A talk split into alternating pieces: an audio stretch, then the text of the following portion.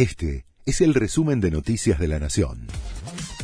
La Nación presenta los títulos del miércoles 2 de noviembre de 2022. El gobierno frena el bono de fin de año para no entorpecer las paritarias. El Ejecutivo dilató la definición de la medida planteada para trabajadores del sector privado tras un encuentro con la mesa directiva de la CGT.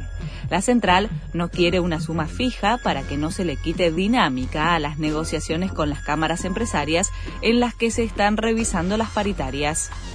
Comienza el debate del presupuesto en el Senado.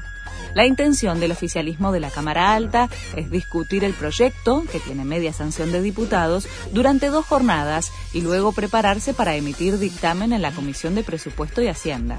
Se espera que pueda votarse en el recinto en sesión el 16 o 17 de noviembre.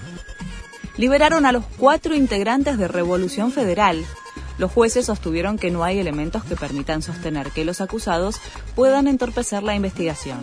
La causa, que va en paralelo a la del ataque contra Cristina Kirchner, seguirá su curso.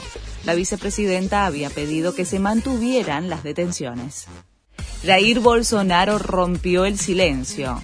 El presidente habló por primera vez tras las elecciones en las que perdió por menos de dos puntos frente a Lula dio un discurso de apenas dos minutos y dijo que cumplirá todos los mandamientos de la Constitución.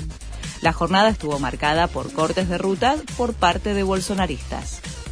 Tini cantó con Chris Martin en el quinto show en River. Coldplay sorprendió a su público al invitar al escenario a la estrella pop argentina, que interpretó junto a ellos dos canciones, uno de la banda y otro de ella.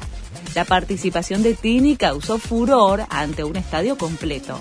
Aún quedan cinco shows de Coldplay por delante para delirio de los argentinos. Este fue el resumen de Noticias de la Nación.